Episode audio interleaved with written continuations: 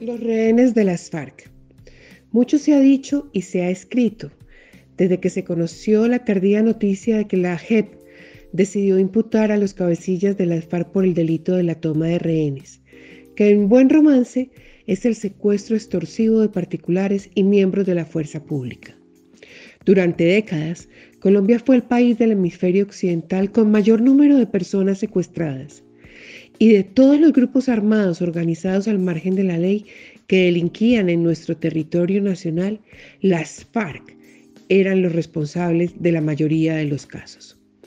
Aún permanece en nuestra memoria las dolorosas imágenes de los campos de concentración erigidos en la profundidad de las selvas, donde fueron confinados en condiciones infrahumanas centenares de secuestrados en manos de las FARC.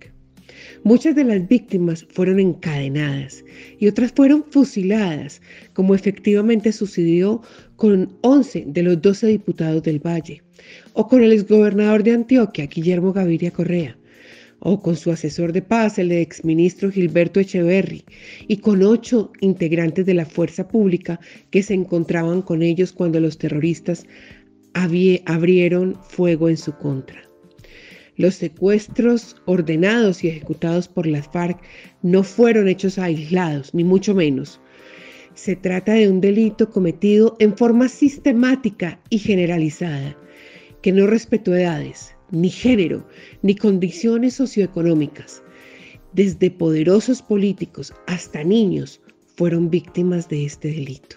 No son pocos los que respiraron aliviados con la noticia de la imputación por parte de la JEP pero no hay motivo real que nos faculte para emitir un parte de tranquilidad, dado que las eventuales sanciones serán meramente simbólicas. Lo dijimos desde el mismo instante en que se conoció el Acuerdo de La Habana.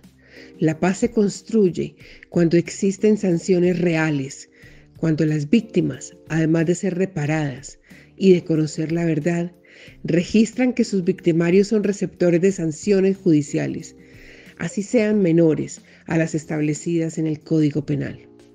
Entiendo que la paz obliga a ceder en materia de aplicación de justicia, pero algo va de una disminución de una condena a nada de castigo penal. ¿Cómo sucederá concretamente frente a los secuestros perpetrados por las FARC?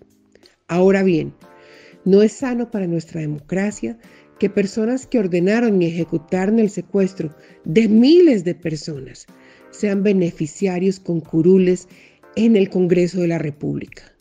Muchos han dicho que ese es el precio que hay que pagar por tener un país en paz. Pero, ¿a cuál paz se refieren? El tiempo se ha encargado de mostrar que las FARC no se desmovilizaron completamente y que buena parte de esa estructura se mantiene en la criminalidad. Es bastante diciente que quien fuera el jefe negociador de ese grupo terrorista, alias Iván Márquez, hoy sea el jefe máximo de las llamadas disidencias.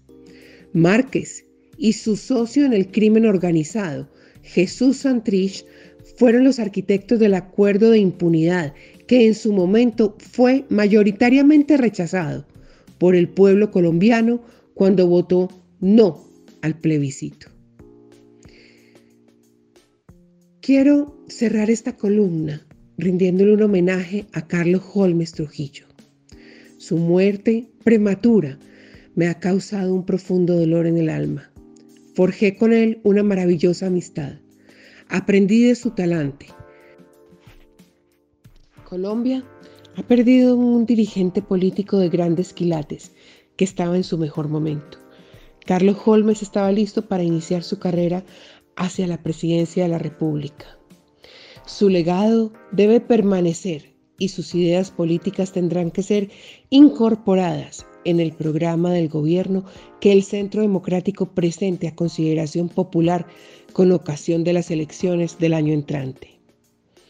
A su familia, a su esposa, a sus hijos, Carlos Mauricio, Camilo, Iván y Rodrigo, quiero extenderles un saludo de condolencias. Los acompaño en su dolor.